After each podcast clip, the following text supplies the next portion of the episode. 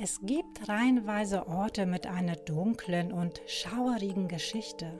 Wie viel Wahrheit darin liegt, lässt sich heute nur schwer feststellen, da die Legenden oft lange zurückliegen.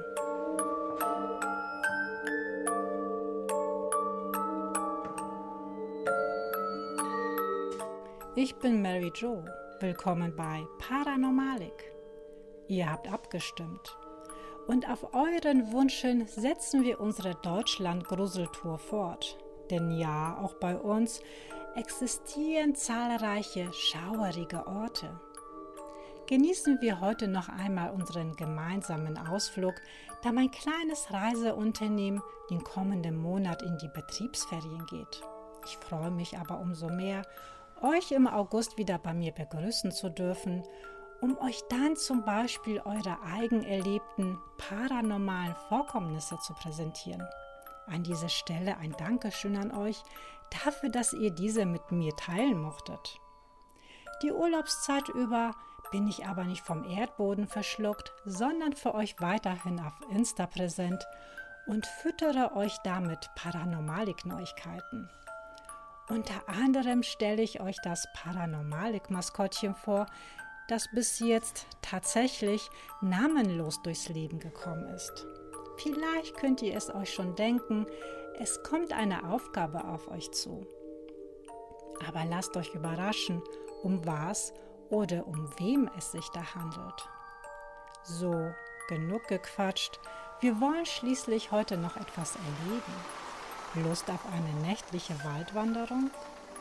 Denn in der Dämmerung ist es dort angeblich am gruseligsten.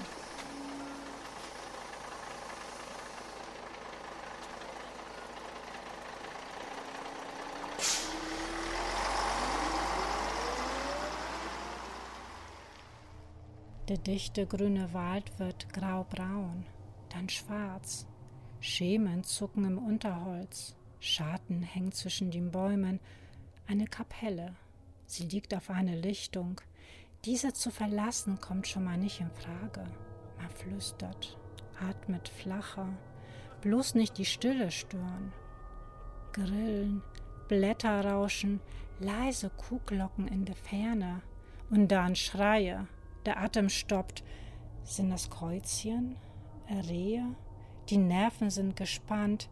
Man fixiert den Waldrand, starrt sekundenlang auf einen Fleck, Denkt bewusst nicht an die Abgeschiedenheit. Die nächste Siedlung ist kilometerweit entfernt.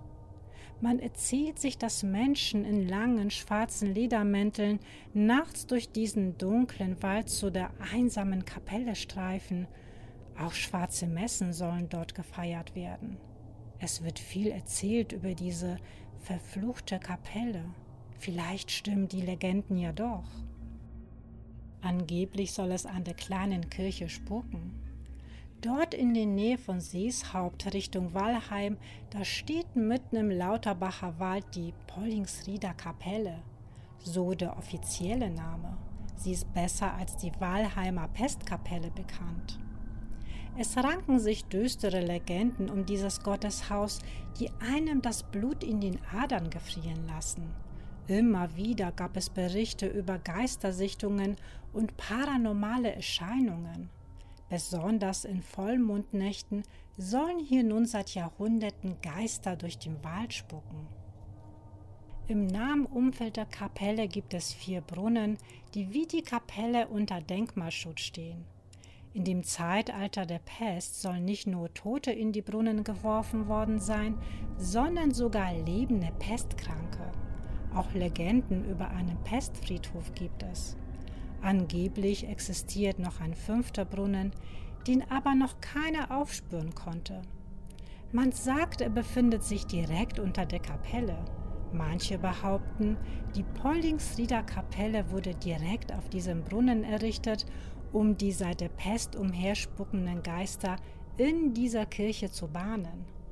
Dieser Brunnen ist auch unter dem Namen Teufelsbrunnen bekannt. Die fünf Brunnen sollen zusammen als Pentagramm angeordnet sein. Zur Kapelle gibt es angeblich keine Wegweiser, sodass Ortsfremde aus dem dichten Wald nicht mehr herausfinden. Als Entschädigung treffen die Verirrten auf eine erhängte Frau an einem Baum und dem schwarzen Hund. Die Kapelle selbst ist leider abgesperrt. Durch die Fenster ist aber immerhin ein Blick ins Innere möglich. Es gibt eine Alarmanlage und Videoüberwachung. Der Grund liegt darin, dass es immer wieder zu erheblichem Vandalismus kam. Die Kapelle zieht Esoteriker, Satanisten, Einbrecher oder einfach nur Neugierige an. Es wurden Kirchenbänke angezündet, selbst die Glocke wurde einmal entwendet. In der Kapelle sollen in der Nacht Kerzenlichter brennen und man erblickt angeblich ein umgedrehtes Kreuz, das Satanssymbol. Sind keine Lichter zu sehen, soll eine rote Gestalt mit schrecklichen Augen im Fenster auftauchen, auch Schreie sollen zu hören sein. 1625 soll in Pollingsried ein Pfarrer ein Mädchen ermordet haben und anschließend ihre Leiche in einem der Brunnen geworfen haben. Der Legende nach hatte das Mädchen einen großen schwarzen Hund gehabt. Dass die Leiche des Mädchens überhaupt entdeckt wurde, lag einzig daran, dass der Hund Tage und Nächte lang wimmernd neben dem Brunnen saß. Niemand konnte sich einen Reim darauf machen, was passiert war und vielleicht wäre der Mörder des Mädchens niemals entlarvt worden, wäre nicht noch im selben Jahr auf dem Vorplatz der Kapelle eine Gedenkfeier für das Mädchen abgehalten worden. Nahezu das ganze Dorf hatte sich versammelt, als plötzlich der Hund des Mädchens den Pfarrer erblickte, ihn ansprang und ihm die Kehle durchbiss. Der sterbende Pfarrer hat dann angeblich mit seinem letzten Atemzug ein Geständnis abgelegt. Noch heute soll der pechschwarze Hund des Mädchens mit seinen feuerroten Augen nachts durch den Wald streifen und heulen. Die Pestkapelle ist auch ein beliebter Treffpunkt bei Jugendlichen, die durch den dichten Wald zu diesem unheimlichen Ort pilgern, nur um sich so richtig gruseln zu können. Eindringlingen sollen die Geister schon böse mitgespielt haben, behauptet zumindest eine eingeschworene Gemeinde im Internet. Ein junger Mann schrieb über seinen nächtlichen Besuch, es hätte ständig geblitzt, obwohl es kein Gewitter gegeben hätte. Des Weiteren hatte Stimmen gehört, die geschrien und gelacht haben, erzählt er. Ja, nachts verändert sich dieser Ort. Der Sternenhimmel ist nur schwer genießbar und man ist froh, nach Stunden im Wald wieder Straßenlaternen zu sehen.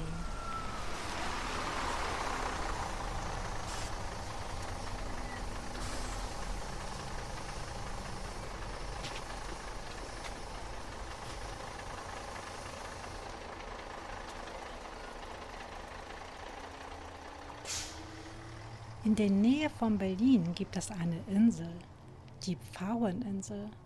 Sie verfügt über einen ca. 67 Hektar großen Landschaftspark mit einem Schloss. Sie ist besonders im Frühjahr und im Sommer ein beliebtes Ausflugsziel bei den Berlinern. Auf den ersten Blick ist die Insel ein kleiner, hübscher Ort, der von der Außenwelt abgeschnitten ist. Aber seit Jahrhunderten soll dort ein Geist sein Unwesen treiben, rot sollen seine Augen glänzen, düster soll seine Erscheinung sein, und die Geschichte besagt, dass diese Insel verflucht sei. Schon seit dem 17. Jahrhundert geht es auf der Fraueninsel nicht mit rechten Dingen zu. Damals sah man oft Rauch von der Insel aufsteigen. Der Alchemist Johann Kunkel von Löwenstern, der im Jahr 1630 in Wittenberg geboren wurde, sollte für seinen Kurfürsten Friedrich von Brandenburg heimlich Gold herstellen.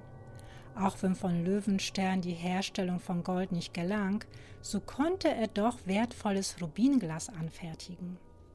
Den Berlinern war er wohl schon damals nicht geheuer, verschrien als unheimlicher Zauberer einen Pakt mit den dunklen Mächten. Vielleicht gar mit den Teufel solle geschlossen haben, munkelte man, um hinter das Geheimnis der Goldherstellung zu kommen. Niemand außer Kunkel und dem Kurfürsten durfte die Insel betreten. Der Alchemist führte angeblich Tag um Tag absonderliche Experimente durch.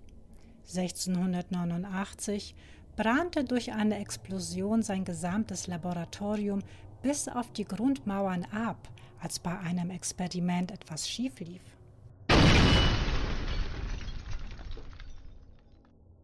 Durch diesen Unfall war Kunkel ruiniert. Nachdem Friedrich von Brandenburg gestorben war, musste sich Kunkel von Löwenstern wegen Veruntreuung vor Gericht verantworten, da er nicht das von der Regierung erwünschte Gold produziert hatte. Der Nachfolger seines Förderers, Friedrich III., ließ ihn dann als Hexer anklagen und verbannte ihn. Nachdem sein Ansehen in Preußen unwiderruflich beschädigt war, flüchtete der Alchemist nach Schweden und starb dort im Jahr 1703. Doch die Zeit auf der Fraueninsel mit dem tragischen Ende schien seine Seele nie vergessen zu können und fand keine Ruhe. Man sagt, dass nachts auf der Insel in der Nähe des alten Labors eine schwarze Gestalt mit glühenden roten Augen umherläuft. Der Legende nach ist Kunkels Seele bis in alle Ewigkeiten auf dieser Insel verdammt.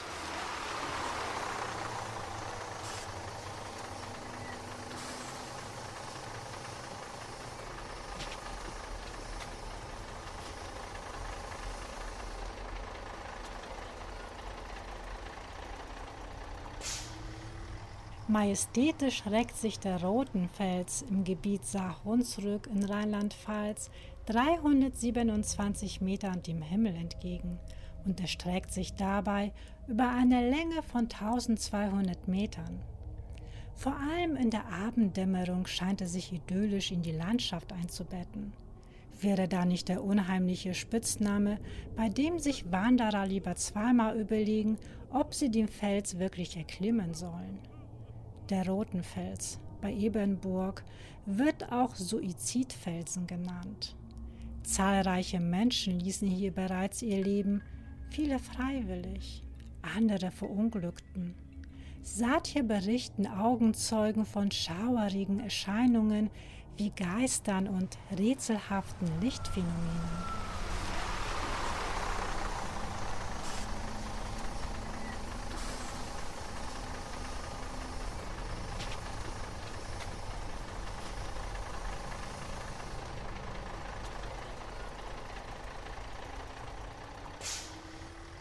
Das Gut Scheifenhaus befindet sich in Hahn in der Nähe von Düsseldorf. Hier soll der Geist eine Frau sein Unwesen treiben. Das Gut wurde im Jahr 1388 errichtet und wurde seitdem fast durchgängig landwirtschaftlich genutzt. 1975 zog eine Familie, die von der Stadt aufs Land gezogen war, in das Haus ein. Durch sie wurden die Gerüchte erstmals überregional verbreitet. Die Familie sowie der Bauer, der zuvor mit seiner Familie das Haus bewohnt hatte, berichteten davon, dass sie des Nachts von einer weiblichen Kreatur geweckt wurden.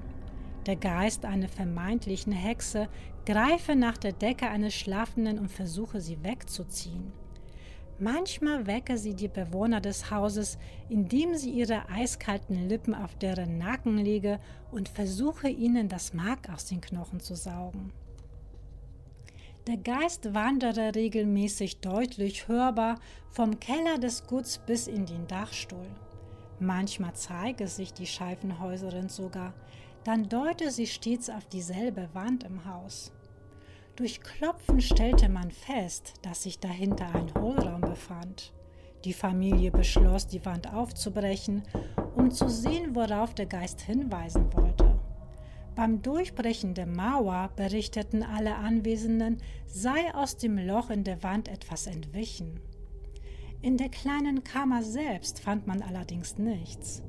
Aber nach dem Ausleuchten der Kammer wurde der Spuk durch das weibliche Gespenst deutlich weniger.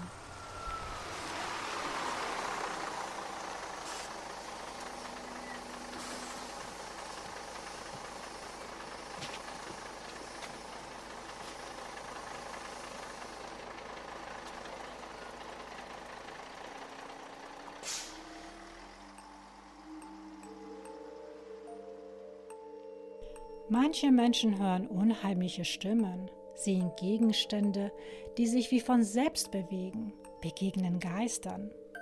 Aber Dichtung, Wahrheit und Einbildung liegen oft nah beieinander. Meine Devise, nichts glauben, aber alles für möglich halten. Und was haltet ihr von dem ganzen Spuk? Schreibt mir. Unser Abschlusszitat für heute.